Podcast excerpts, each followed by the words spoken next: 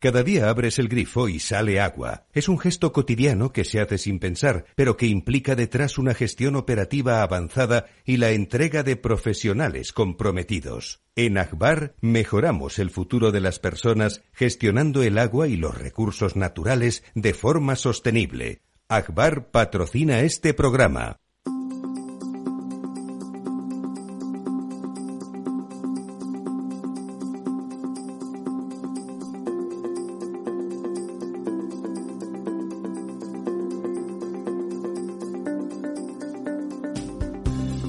El Estado Ciudad, con Ramiro Aurín y Diego Jalón en Capital Radio.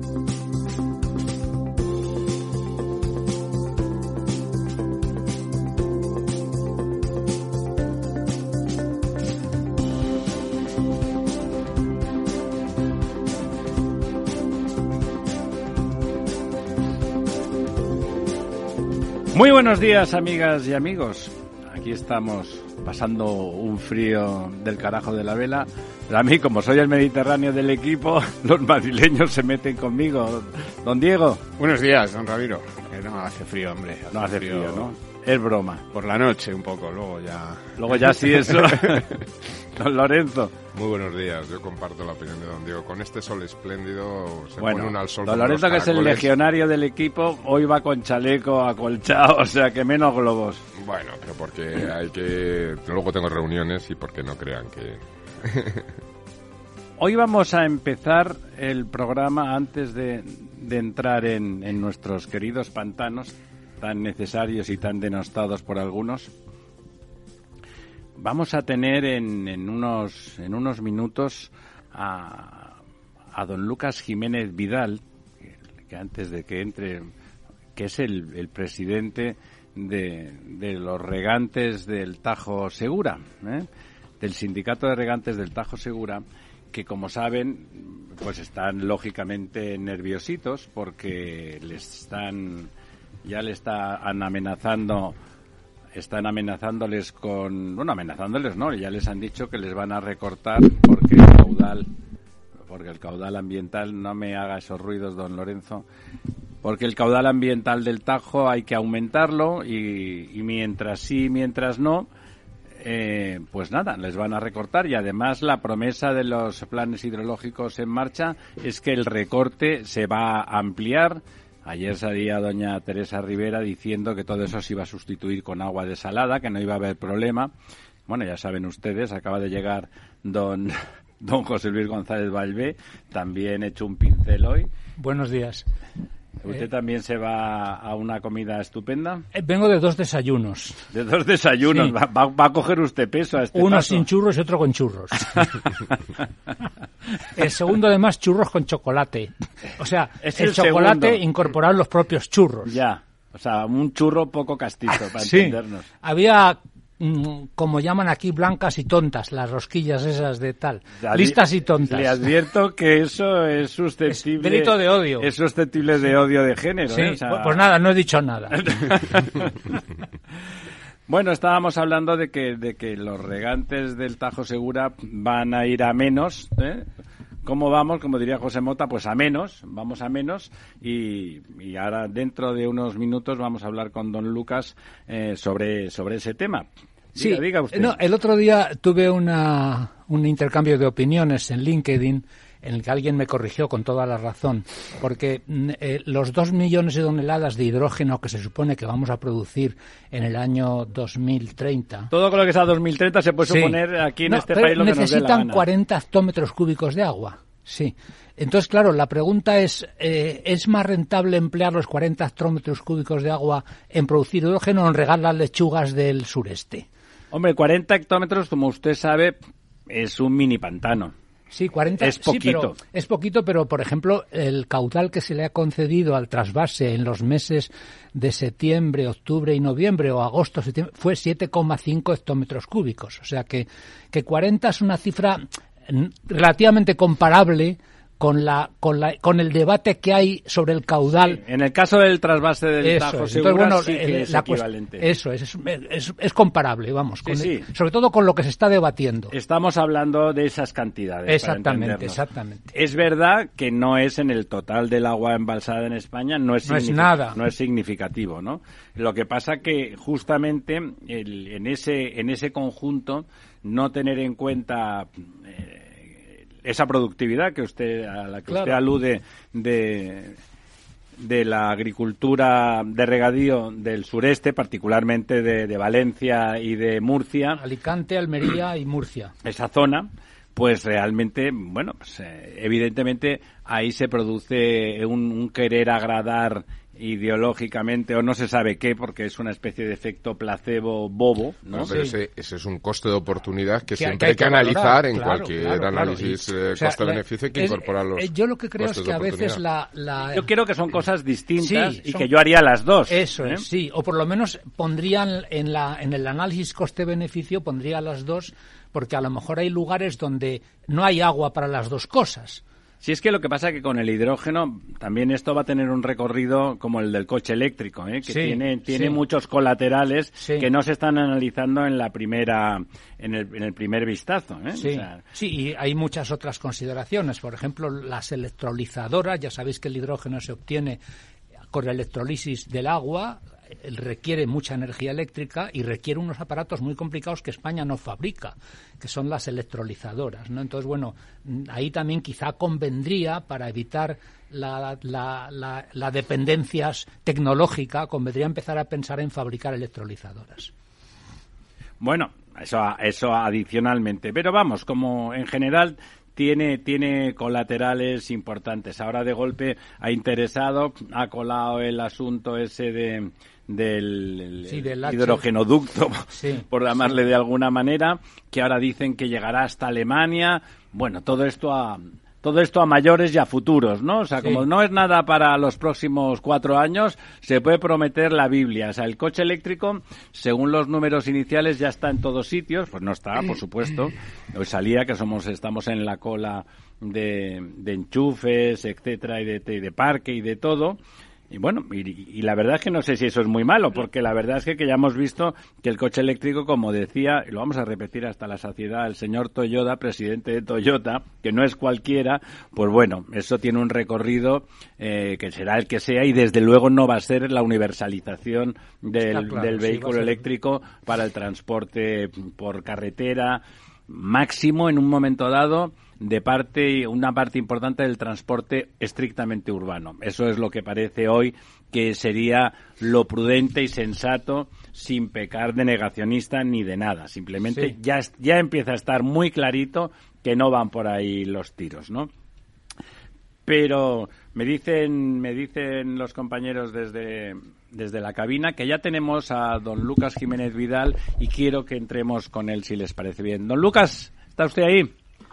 Sí, buenos días, ¿qué tal? ¿Cómo estamos? Pues eh, Lucas, muchísimas gracias por estar con nosotros porque bueno, aquí en este programa eh, nos ocupamos del, del agua, los pantanos y los regadíos mucho antes de que se pusiera de moda. Ahora que eh, se hablaba de sequía, empezaron a hablar todos de los pantanos, los pantanos donde los hay, ¿no? Porque, pues, pues que por ejemplo en su tierra, pues los pantanos que hay son, son pequeños, son escasos. En la cuenca del Segura no da para, para mucho embalsamiento de agua y por lo tanto por eso existe ese ese trasvase el Tajo Segura del que usted el, el, sindicato es usted el presidente del sindicato de los regantes eh, para los que no estén al cabo de la calle es tradición que los regantes se asocian en organizaciones que se llaman sindicatos, se llaman sindicatos y que de, tradicionalmente y desde hace, bueno, desde siempre, podríamos decir, y bueno, el, el, el, agua, mientras que la productividad, como decía nuestro compañero don José Luis eh, González Valvé, eh, mientras que la productividad de la agricultura en ese, en ese sudeste español, que se abastece en cierta medida de, del trasvase, ha ido en aumento, la cantidad de, de divisas que entran gracias, bueno, de divisas de exportaciones, porque ya son prácticamente como exportamos fundamentalmente a Europa, pues son euros, eh, va en aumento.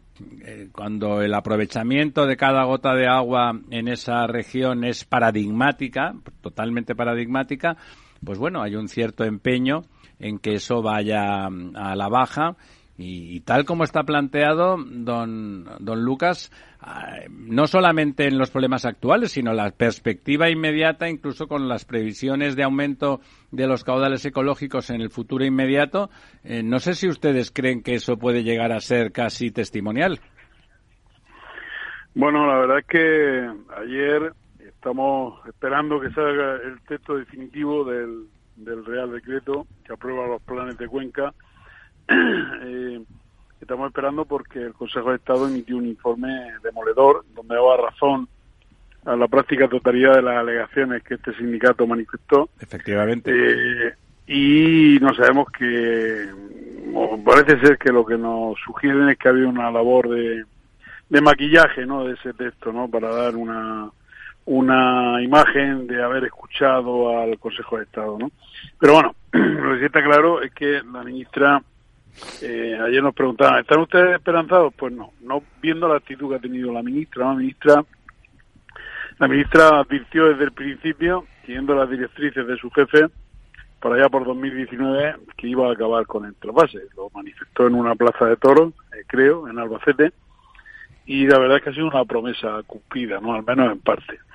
Eh, pero es que el recorrido ha sido totalmente increíble, ha sido totalmente torticero. Eh, no, no entendemos cuál ha sido el recorrido, el recorrido eh, estratégico, porque imagine que eh, lo que primero hicieron fue amenazar con subir los caudales ecológicos en el esquema de temas importantes del Tajo y después empezó una labor técnica que culminó con el anuncio en el, en el orden del día del Consejo Nacional de un proyecto de Real Decreto que en cierto modo atemperaba esa subida y la vinculaba a una serie de acciones que ejecutar en el Alto Tajo como, y todo parecía lógico hasta que el punto, ¿no? Es decir, oye, no subimos caudales eh, hasta 2026 si es necesario una vez que ejecutemos una serie de obras consistentes en mejorar la depuración de algunas poblaciones que están vertiendo el agua, no desde luego con las mejores técnicas posibles de depuración,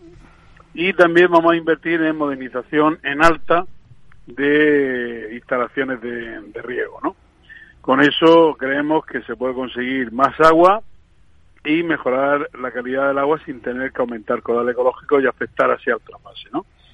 Pues eso se llevó al Consejo Nacional del Agua y en un espectáculo bochornoso que relata perfectamente el dictamen del Consejo de Estado, aunque no, no usa, por, supuesto, no usa este, este epíteto, la ministra, el, Consejo, el secretario de Estado, eh, contradice lo que sus técnicos habían preparado, dicen que no es legal, una falsedad, es, falso, y eh, se lanzan a, días previos a, emitir nuevos borradores, eh, lanzando por el aire un pretendido acuerdo, por cierto, que habían alcanzado, o eso dijeron los líderes regionales de Valencia y de Murcia, con sus correligionarios de, de Murcia y de Valencia. Es decir, un acuerdo para atemperar un poco esa subida de caudales ecológicos, ¿no? Eh, se refiere, don Lucas, se refiere a los líderes del PSOE y de Unidas PSOE, Podemos, sí, Sí, sí, no, no, el presidente de, de Valencia, Chimo Puig, y el delegado del gobierno de Murcia, eh, que habían alcanzado un acuerdo eh, político, dando, dando veracidad a lo que nosotros siempre hemos manifestado, que en el tema de los caudales ecológicos eh, nunca ha habido una, un afán técnico, sino un afán político, ¿no? Es decir, de hecho, eh, pero tengan claro su oyente, se ha bajado, eh, se ha, se ha, se ha reducido ¿eh? en las pretensiones de caudal ecológico en todos los tramos del río Tajo, en todos los ríos de España, a excepción del Alto Tajo, que se ha mantenido con un afán claro de acabar con el trapase. Pues bueno, la ministra le dio una patada a aquel tablero, lo lanzó por los aires y entendemos que, bueno, habrá maquillado el, dictamen, el, decreto un poco para, para que no sea tan escandaloso, pero ella sigue adelante con una ruta que marcó, vuelvo a decir, su presidente hace ya bastantes años, ¿no?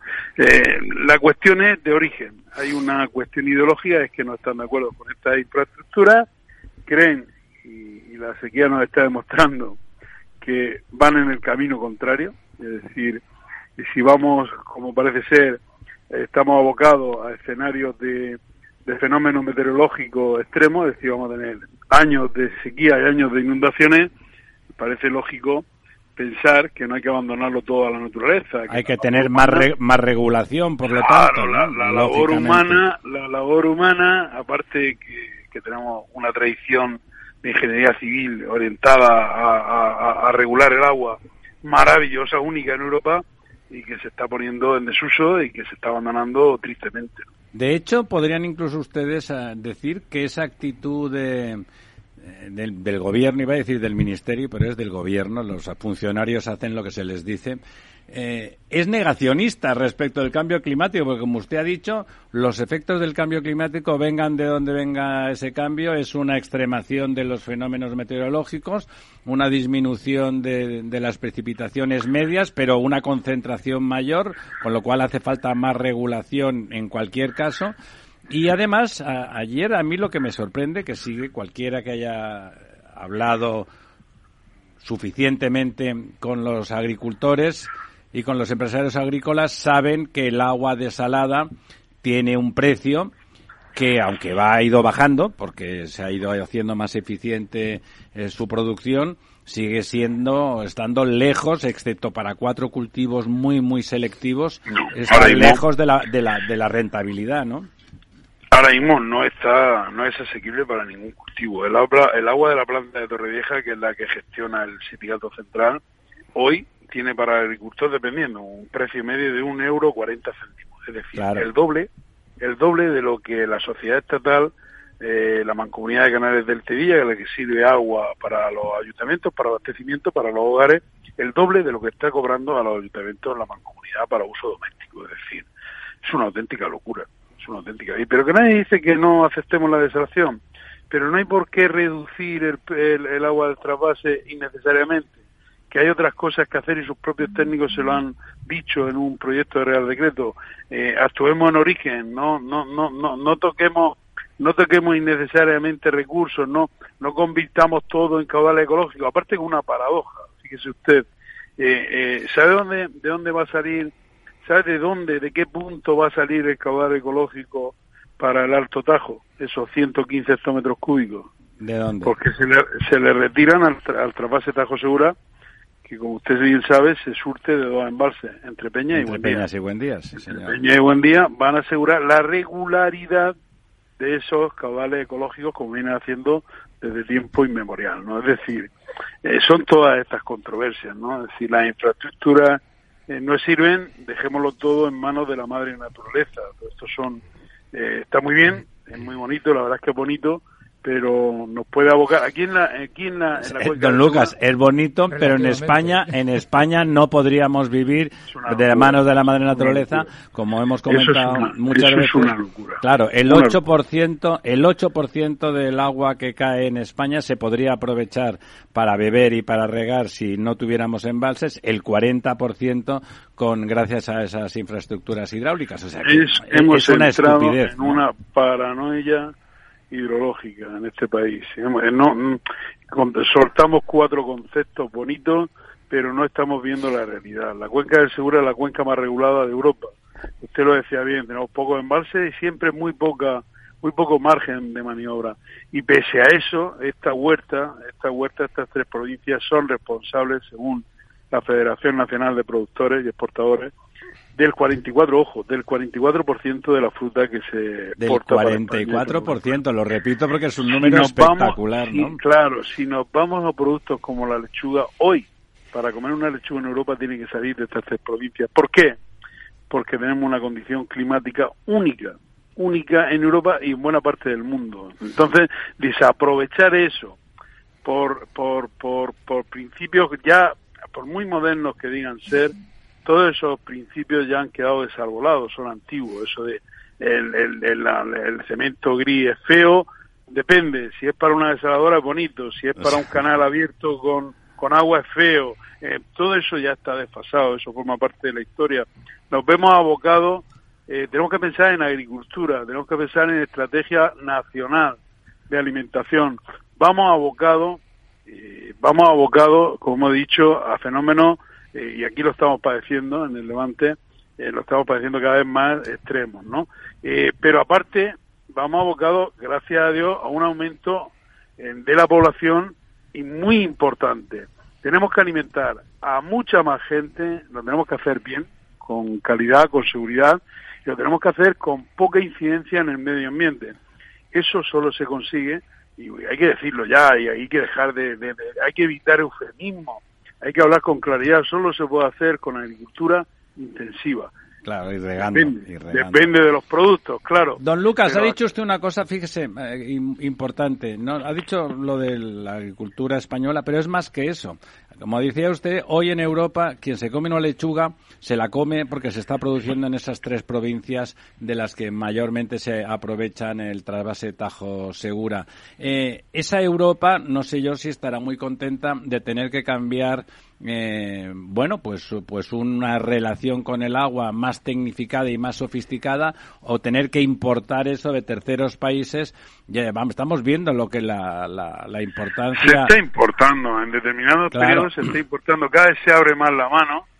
Eh, las regulaciones que hay en Europa de contenido medioambiental, de contenido de trazabilidad del producto, eh, son tremendas y se están cumpliendo, pero mm, no es así en el resto de países. Lo sabemos porque productores nuestros están allí, saben que efectivamente no se exige esa trazabilidad, ni hay, por mucho que se quejen, del trato que tienen los trabajadores en el campo, ni hay ese trato, estamos hablando en aquellos países de prácticamente esclavitud. Claro. ¿eh? Eh, pero bueno, eso Europa, eh, eh, Europa que está también dejándose vencer por todas estas teorías ultra radicales, eh, tan bonitas, eh, bueno, se- yo creo que en un ejercicio de novismo absoluto piensa que bueno, mientras en su frontera no ocurra nada de esto, pues genial, ¿no? Le Que- pilla lejos, pase en ¿verdad? otra- Sí. Que pase en esos países esclavos que trabajan para nosotros. Don José Luis, pregúntale usted Sí, a don no, Lucas. eh, hay una, más que una pregunta, es un comentario. El- don Lucas habla de conceptos bonitos. Yo lo que creo es que es una creencia, es una creencia de lo que. De lo, Es una fe. es una fe, es decir, hemos pasado de una de estar dominados por una cierta creencia religiosa a estar dominados por una creencia ideológica. Eh, y lo que yo pediría es que hubiera, igual que superamos eso y pasemos a la neutralidad religiosa, a la laicidad, deberíamos de pasar a la neutralidad ideológica también. Es decir, plantear estas cuestiones en, en pura técnica, que es lo que son, no plantearlas, no plantearlas desde, desde una fe, como usted bien dice, de una fe cuasi religiosa, que además hoy no se justifica.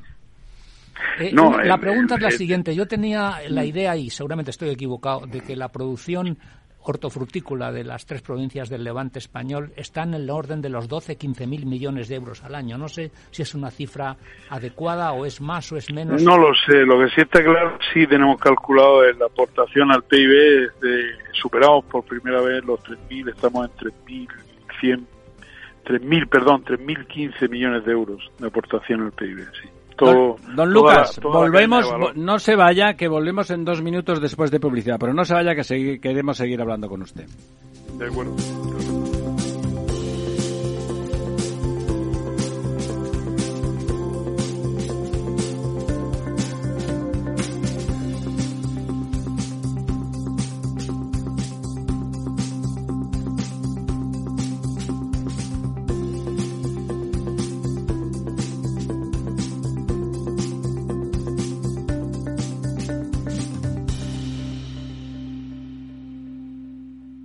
El Estado Ciudad, con Ramiro Aurín y Diego Jalón en Capital Radio.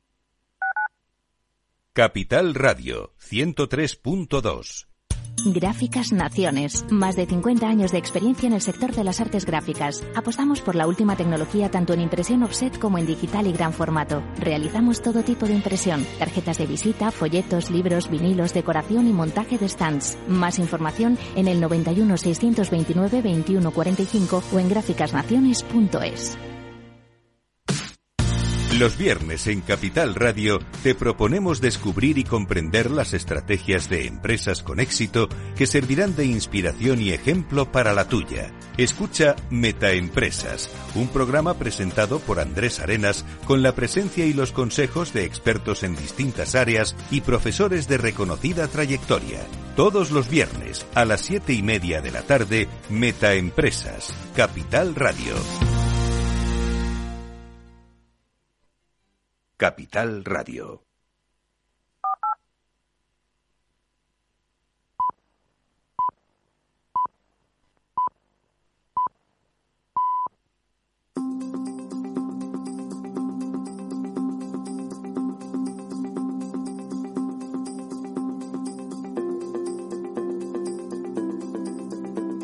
El Estado Ciudad, con Ramiro Aurín y Diego Jalón en Capital Radio.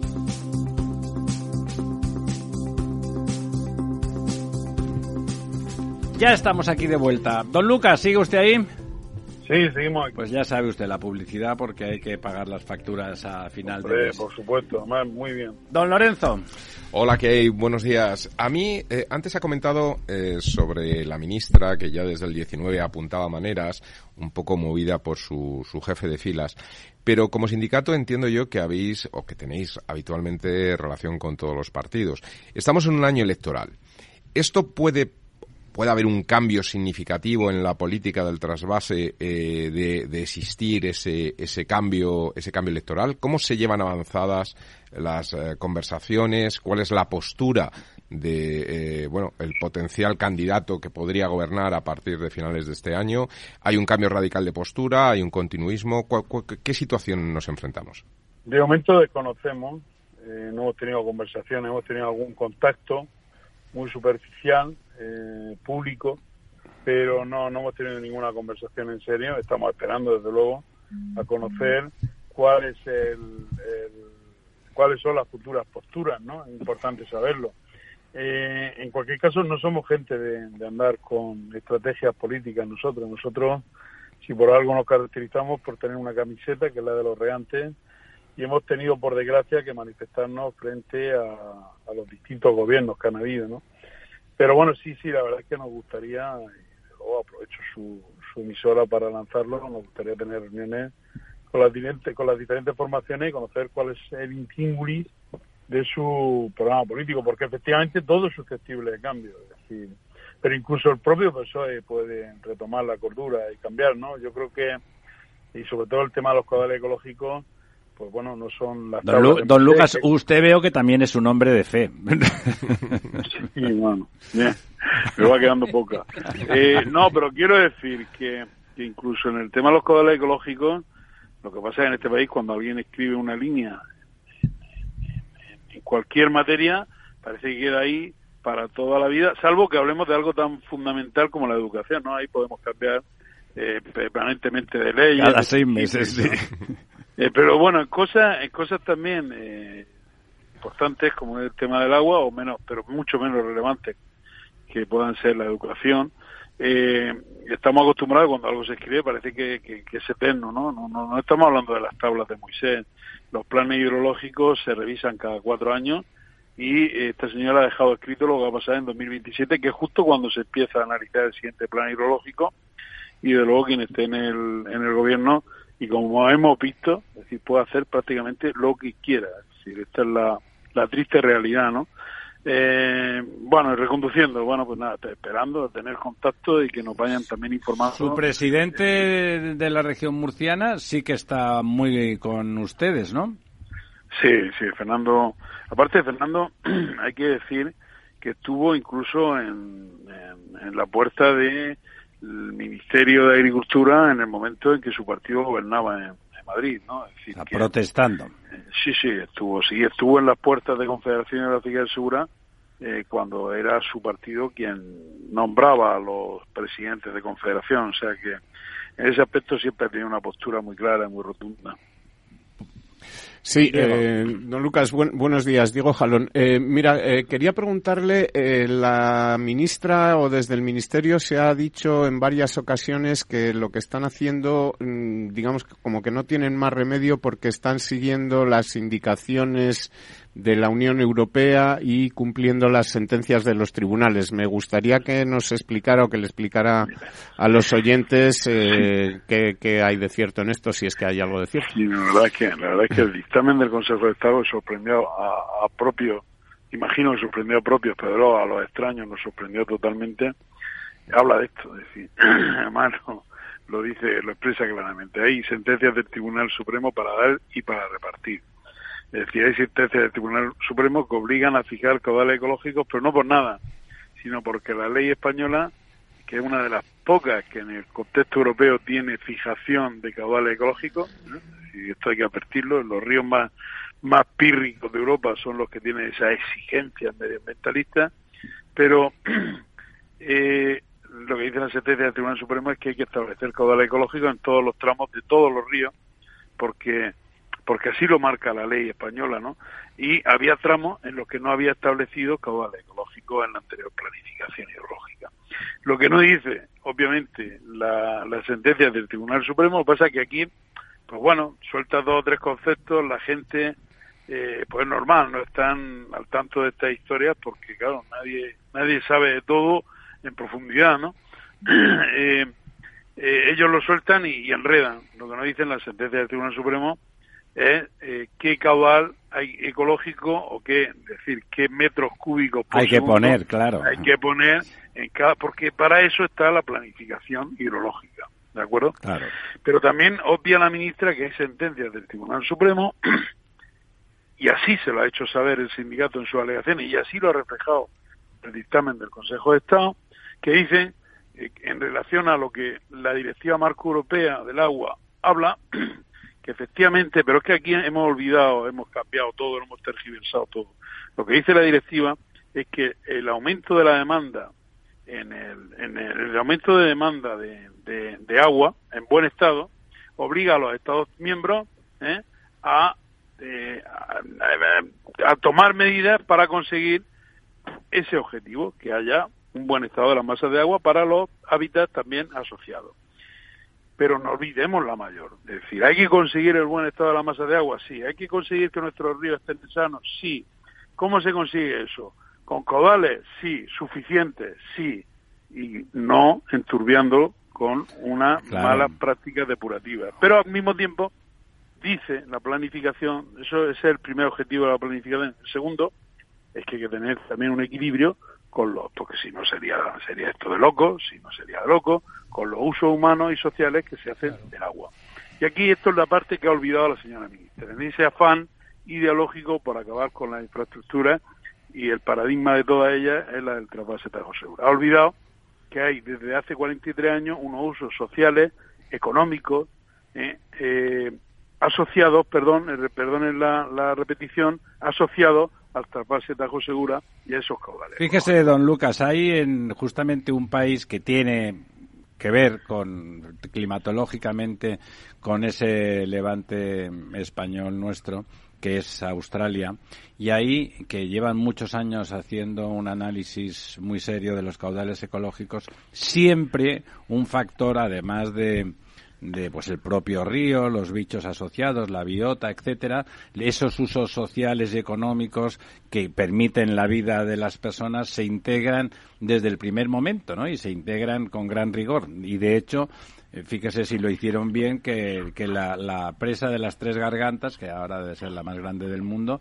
pues los caudales ecológicos los calcularon los australianos porque eran los más sofisticados. O sea, que eso que está diciendo usted no solamente es de sentido común, sino que en los sitios donde hay tradición, donde hay tradición en el análisis de los caudales ecológicos, porque hay poca agua, porque cuando hay mucha agua pues no hay mucho que pensar, pues eh, resulta que ya está presente. Se nos echa el tiempo encima, pero nos parece que vamos a tener que hablar mucho más con usted y casi le, convoco a que vamos a organizar algún tipo de evento porque este análisis eh, afecta al, trasvase Tajo Segura, pero a toda la reflexión sobre el agua en España. Hay que, como estaba diciendo usted antes, con buen criterio, hay que empezar a pensar que esto es mucho más que una charla de café en una ciudad donde se vive cómodamente y donde el agua del grifo siempre emana y a un precio muy económico, ¿no? Eh, o sea que me parece que justamente aprovechando que el Consejo de Estado suele hacerlo, ¿eh? El Consejo de Estado suele hacer dictámenes que sorprenden a los gobiernos porque es relativamente independiente. Lamentablemente no es vinculante, porque el Consejo de Estado no es vinculante, pero suelen dar las personas con, con criterio y qué tal. Si queréis decirle algo más a don Lucas brevemente, os dejo, pues hacemos eso y le emplazamos a, volver a, charlar sobre el tema en, semanas sucesivas. Don Lucas, muchísimas gracias. Encantado. Gracias a ustedes.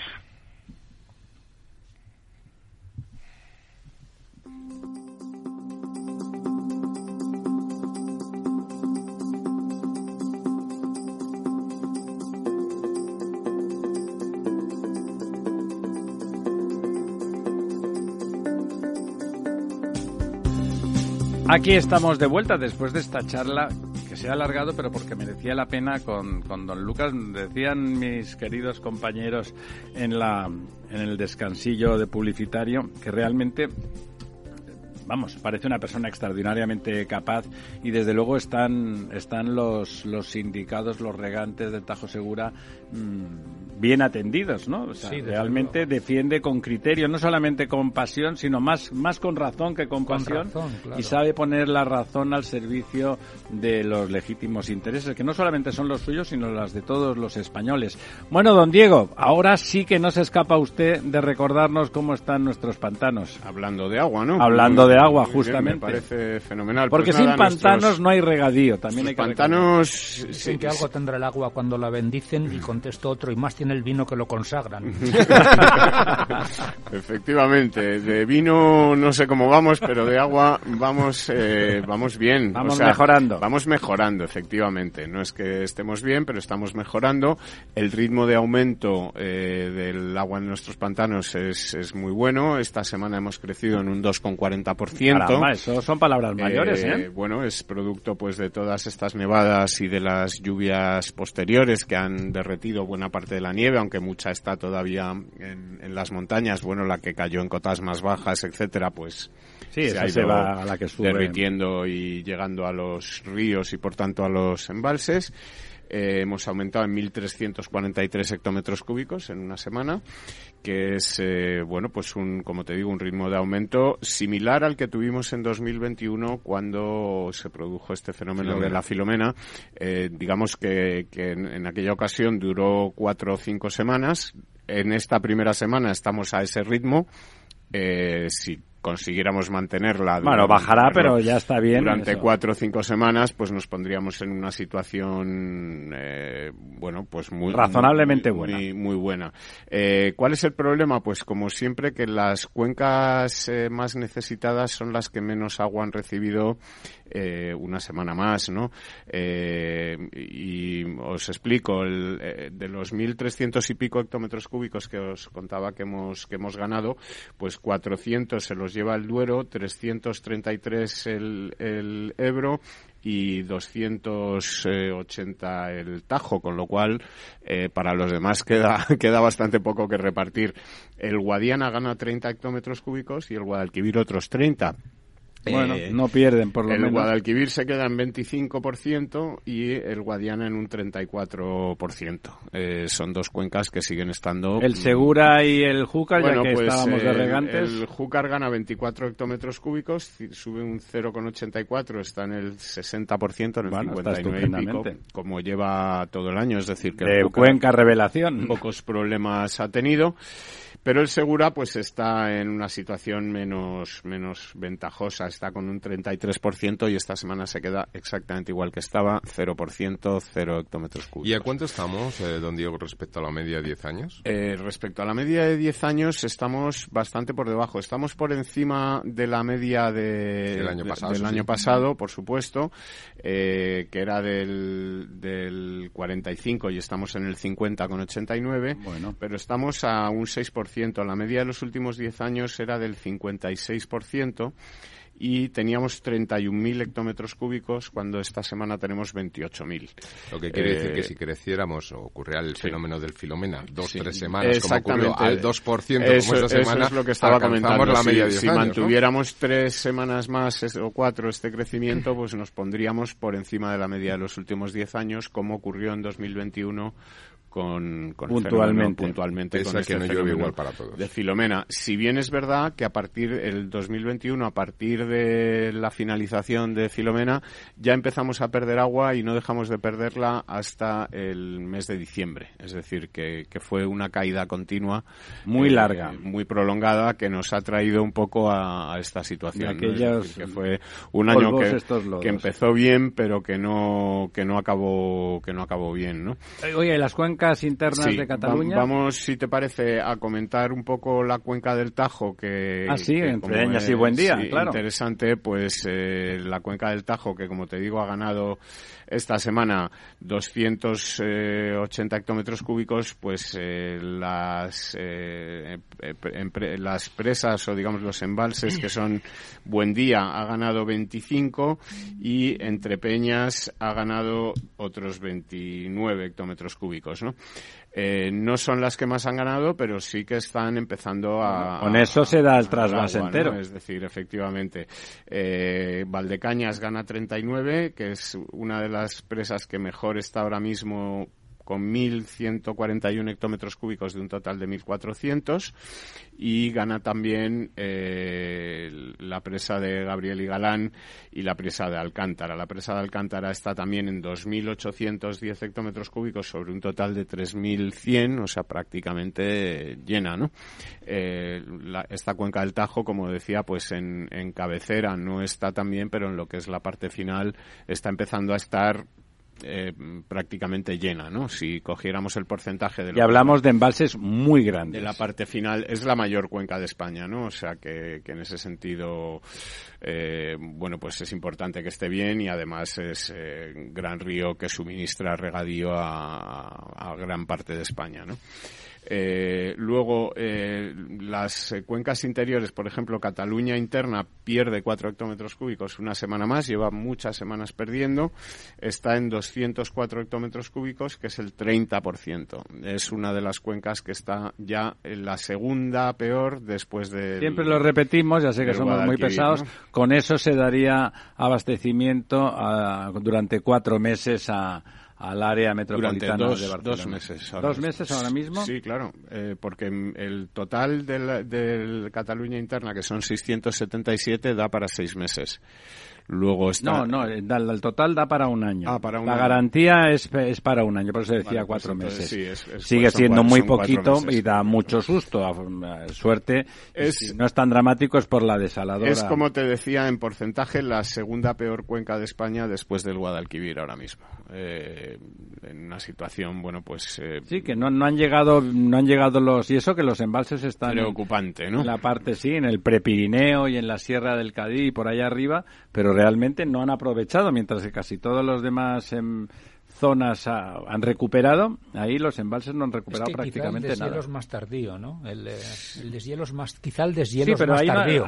en los demás sitios, además de deshielo, que allí no ha habido, no ha habido en ningún sitio casi deshielo, pero ha habido lluvias, ha habido lluvias muy abundantes que han llenado los... Pero, más nieve, más nieve. Pero está también el consumo, la densidad de consumo para ese eh, tamaño de, de Sí, claro, claro. La garantía máxima a pantanos llenos es, el, es un año, o sea, claro, es realmente muy poco, La reposición de los pantanos, que es lo que se trataría, el consumo es está por encima de lo que está lloviendo, ¿no? Efectivamente. Pero porque la densidad de consumo para solo 600, que 600 hectómetros cúbicos que como hemos dicho tantas veces, en la zona de Barcelona es la zona que más economiza el consumo y los barceloneses y la zona en general eh, consumen 102 litros por persona y día. No, solo es Barcelona, ¿no? Atiende a 6 millones, ¿no? En total. son tres y medio ahí en esa zona. Más luego otras Más el resto. Bueno, y también hay su agricultura y su, y su regadío, claro, ¿no? No es muy importante, pero, pero tiene también una presencia. Bueno, bueno, el embalse de Don Lorenzo, antes llamado Pantano de San Juan, eh, gana 3 hectómetros cúbicos y se pone ya casi en, en, 90 de un total de 130 al 75%. En muy buena situación para, para el verano. ¿eh? En términos de pluviometría, la pluviometría media de lo que llamáis cuencas internas de Cataluña, ¿cuál es? ¿Usted, qué, usted cómo les llama, García? yo les llamaría cuencas internas de Cataluña. no, pregunto mm, para tener una... Son todas las cuencas menos el Ebro. No, pero a lo que me refiero es cuál es la pluviometría media en esa zona. Es decir, así como pues sabemos yo creo... que la pluviometría media de España debe estar ahora por los 400 milímetros, no, no creo que no llega, ¿no?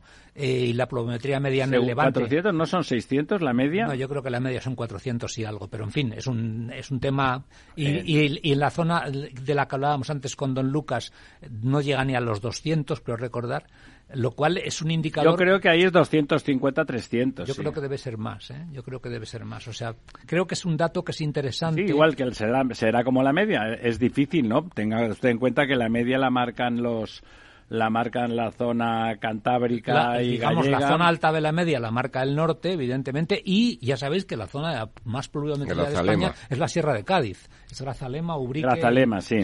que son más de 1.200 donde chocan las, las borrascas pues, cuando llegan. eh, creo que es un dato que no solemos manejar y es bueno porque de alguna manera también eh, muestra la sabiduría de toda una sociedad en gestionar el agua que le cae Sí, bueno, y también de la disponibilidad de espacio físico. Las, cuencas, sí, pero bueno, las cuencas individuales de los ríos, de lo que se llaman cuencas internas, son ríos pequeños. Sí. ¿eh? Son ríos cortos. Sí. Son ríos cortos, entonces no hay, no hay. Las montañas altas están en el Pirineo. Claro, hay pocas posibilidades. No hay, el resto de ríos tienen la, sierra litoral. En el caso del Llobregat es el, pero, por ejemplo, el prepirineo, pero también. Otro dato que no se maneja es la potencialidad de embalse. Es decir, manejamos el dato del embalse actual, pero no manejamos el dato de la potencialidad de embalsar agua. Bueno, ahí fíjese, la, está, la provincia de Lérida va por libre, porque esa tiene el Segre y es cuenca del Ebro y está muy bien servida y tiene potencialidad, porque el, Segre es un afluente del Ebro, pero es un afluente poderoso, mm. eh, conecta directamente con el Pirineo y tal. Entonces son las otras tres provincias. Tarragona también se libra porque tiene su mini trasvase del Ebro. Claro. El Ebro abastece Lérida y la provincia de Tarragona hasta la ciudad de Tarragona. Que en términos de habitantes es poco. En términos de habitantes es poco, efectivamente. Y de actividad industrial, excepto el polígono industrial petroquímico, también es relativamente poco. En términos agrícolas es bastante porque la, la, provincia agrícola por antonomasia en Cataluña es Lérida y, bueno, algo Tarragona. Hay más agricultura, se me quejarían los países del interior en Gerona y en Barcelona, pero es menor la, incidencia en relación a, a, lo demás. Pero sí, lo miramos porque es verdad que vamos a repasar un poco la pluviometría por provincias casi o por áreas o por comarcas. Por cuencas. o, por, cuencas. Eso estaría... y sobre todo eh, la capacidad que hay en este momento actual de embalse, y cuál es la potencialidad. ¿Sabe qué pasa? Que la capacidad política de embalse es cero. Eh, eh, es negativa. Es negativa, efectivamente. es intentemos hacerlo con neutralidad ideológica. Déjeme que le pida a don Diego que me dé un par de noticias de las que él tiene bueno, pues mira, bien halladas. Uno de los temas que estamos tratando últimamente, que es el de los coches eléctricos, esta semana se ha publicado que la falta de mantenimiento pues tiene inactivos el 20% de los puntos de recarga para coches eléctricos. Como decía su amigo. Sí, que ya sabéis que en mi época los coches eléctricos eran los de, los de las ferias. Claro, claro. los carritos chocones que yo, yo tenía alguno de niño. Don Diego, que no tiene tiempo, Bueno, pues eh, que de los 18.000 puntos de recarga que hay en España, cerca de un 20% estarían inactivos y además que, que no se está llegando ni a la mitad del objetivo fijado para 2022 Eran 230.000 o... de crear nuevas estaciones de, de recarga, ¿no? Eh, bueno, mm, esto indica un poco... Llueve sobre mojado, sí. Sí, y además la falta de compromiso del gobierno con una cosa con la que dice estar absolutamente comprometido y que, mm, digamos, nos está llevando, y así os lo voy a explicar con otra noticia que se ha publicado esta semana, pues prácticamente a desmantelar el sector del, del eh, automóvil en Europa eh, y que sin embargo pues no tenemos ni siquiera el cuidado de, mantener eh, esos puntos de, recarga para que estos coches digamos pudieran funcionar. Y respecto a esto que os decía del desmantelamiento de la industria eh, del automóvil en Europa pues Ford ha anunciado su intención de recortar 3.200 empleos en Europa y de llevarse gran parte de su trabajo a Estados Unidos donde, bueno, pues allí puede producir eh, vehículos de gasolina, ¿verdad? De gasolina y de gasoil, que son los que la gente que no sabe lo que hace eh, quiere comprar. Entonces, eh, bueno, eh, son eh, noticias que se van sumando unas a otras, es decir, porque, bueno, 3.200 puestos de trabajo, pues tampoco parece que sea Hombre, pues el apocalipsis. Son 3.200 familias con sueldos pero, altos. Pero 3.200 probablemente sean directos. Ahora hay que ver todos los indirectos. Claro, pero, que quiero decir que no es el único fabricante ni la única, sino que es, un, goteo, un goteo de noticias el en el, de salida para mismo sentido, el desmantelamiento de la industria de la combustión, del automóvil de combustión en Europa, en España concretamente lo dio nuestra ministra en, agosto del 18 cuando dijo los días del diésel están contados. Otra noticia, la última. Bueno, pues mira, el gobierno ha aprobado un real decreto eh, en el que da, digamos, mm, libertad para o más facilidad para la instalación de paneles solares y aerogeneradores para los que en un real decreto en el que digamos autorizaría o, dice que estaría permitido instalarlos en todos aquellos sitios que no sean zonas de especial protección, lo cual sería el 64% del territorio nacional. Y quiere simplificar eh, los procedimientos de autorización para que se realicen por vía rápida hasta ahí va bien la cosa, porque además recordemos que mañana, eh, hoy, caduca, eh, digamos, el plazo para que todas las eh, plantas que han pedido autorización reciban la declaración de impacto ambiental positiva y puedan ponerse en marcha cosa que parece que el gobierno no ha sabido resolver a tiempo y muchas se van a quedar sin haber llegado a ¿Por qué no me extraña? Eh, para, para ese plazo y tendrán que volver a empezar desde el principio el procedimiento, volver a obtener la autorización de red eléctrica, etcétera, por no haber obtenido ese ese, eh, eh, sí, la evaluación positiva esa evaluación positiva de, impacto ambiental en el plazo fijado, no por su culpa, sino por culpa de que la administración y hay otra razón no ha hecho. Que un día quizá podamos comentar cuando se mm, dijo en Europa, dígame usted, Estado, cuáles son sus zonas especiales de protección ambiental, las cepas. España, en plena euforia de creencia medioambientalista, fue el país que más porcentaje del territorio nacional tiene cubiertos por cepas. Por zonas, sí. Déjenme bueno, y no, lo último que quería terminar diciendo que este decreto que regula todo esto que hemos dicho no dice ni una palabra, una vez más, de la eólica marina donde sigue prohibido, digamos, o, no es posible. Bueno, porque es en Galicia y me parece, que beneficia a alguien que, no lo va a hacer y con Marruecos no, no, Marruecos lo que ellos quieran. Exactamente. Por supuesto. Molinos de no, son gigantes. Eólica marina en España, de momento seguimos sin poder tener. Y la próxima semana, que no se lo hemos dejado contar hoy a don Lorenzo, hablaremos de esa, de esa devastación, de esa devastación que ha hecho Vox con la legislación estupenda. Lo habíamos comentado aquí, lo había comentado don Lorenzo, que el Ayuntamiento de Madrid había hecho con las nuevas, con la forma de hacer licencias, evitando que pasara lo de Barcelona, que apenas se han hecho 50 en un año. Eso se evitaba con una ley estupenda, insisto, pero que los señores de Vox que están a por sus lentejas, pues han decidido tirar por la borda.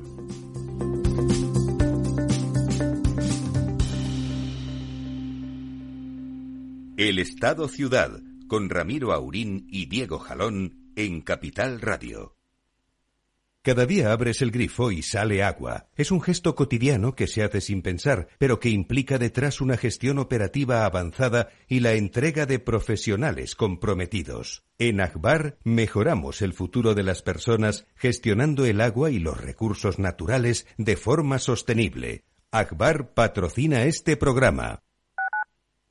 Capital Radio 103.2 Disfruta de la mejor cocina gallega en Montes de Galicia. Todo un clásico moderno en el barrio de Salamanca. Disfruta de la variada dieta láctica, de las mejores carnes y pescados tratados con respeto y transparencia y regados con una de las mejores bodegas de la zona. En grupo, en familia o en pareja, Montes de Galicia te ofrece el espacio perfecto en cada ocasión.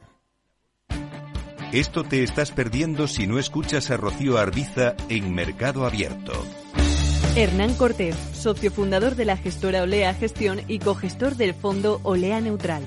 Además de la multitud de activos, el multiactivo tiene esa función fundamental que es descartar los activos que no aporten valor a la cartera. Eso no pasa en los fondos mixtos. Un fondo mixto siempre va a tener bonos de gobierno. Lo tendrá en, proporciones mayores o menores, en función de cómo tengan las expectativas, pero nunca abandonará una clase de activo tan importante como el fondo de gobierno, una clase tan importante de activo como la bolsa americana. Mientras que un multiactivo, si realmente lo es, como nosotros, o sea, nosotros no tenemos bonos de gobierno en la cartera.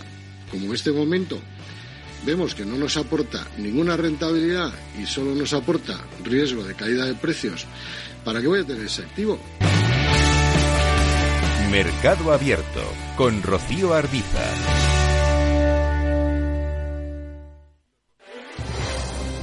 Si quieres entender mejor todo lo que rodea a nuestro sector alimentario, tienes una cita en La Trilla.